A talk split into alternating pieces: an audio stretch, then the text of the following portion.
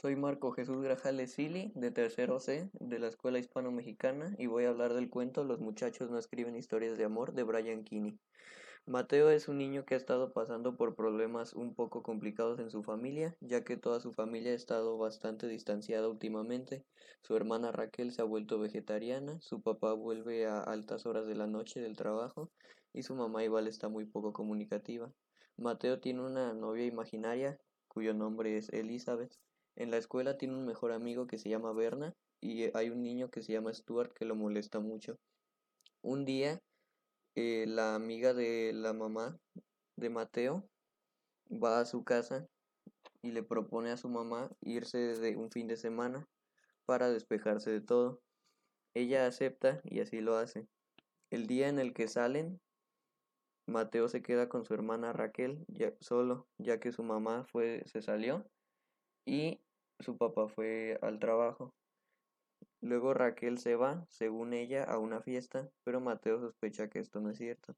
Mateo va al cuarto de Raquel y nota que debajo de la cama había un olor intenso a gasolina, por lo que intentaba hacer era incendiar una peletería que ya había ido antes a protestar en ella. Eh, Mateo, en la desesperación sin saber qué hacer, llama a sus padres, pero ninguno contesta. Después de eso, va hacia, llama a su amiga Karen de la escuela, que es una niña que lo trata bien. Después de eso, Karen y su mamá llegan a casa de Mateo y conducen a toda velocidad hacia la peletería donde alcanzan a ver a Raquel y la logran detener. Después de todo esto se van todos a cenar a un restaurante donde sorprendentemente encuentran al papá con otra mujer. El papá se sorprende mucho al verlos y Raquel se enoja con él y le tira una botella de vino en la cabeza.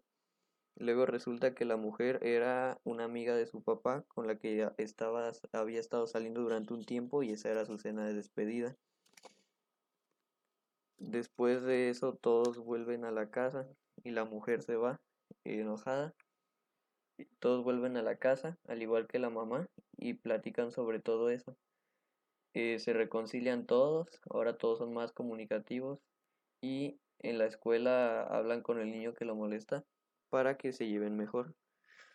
Eh, los personajes principales son Mateo, Karen, su amiga, Berna, eh, su amigo, Raquel, su hermana, su papá, que se llama David, su mamá, que se llama Beth, eh, Linda, que es la hermana de la mamá, y Jan, la mamá de Karen.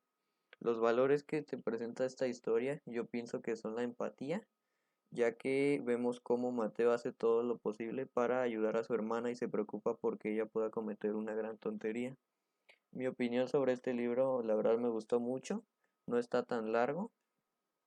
Eh, pienso que está muy padre, me entretuvo mucho leyéndolo y el final no me lo esperaba.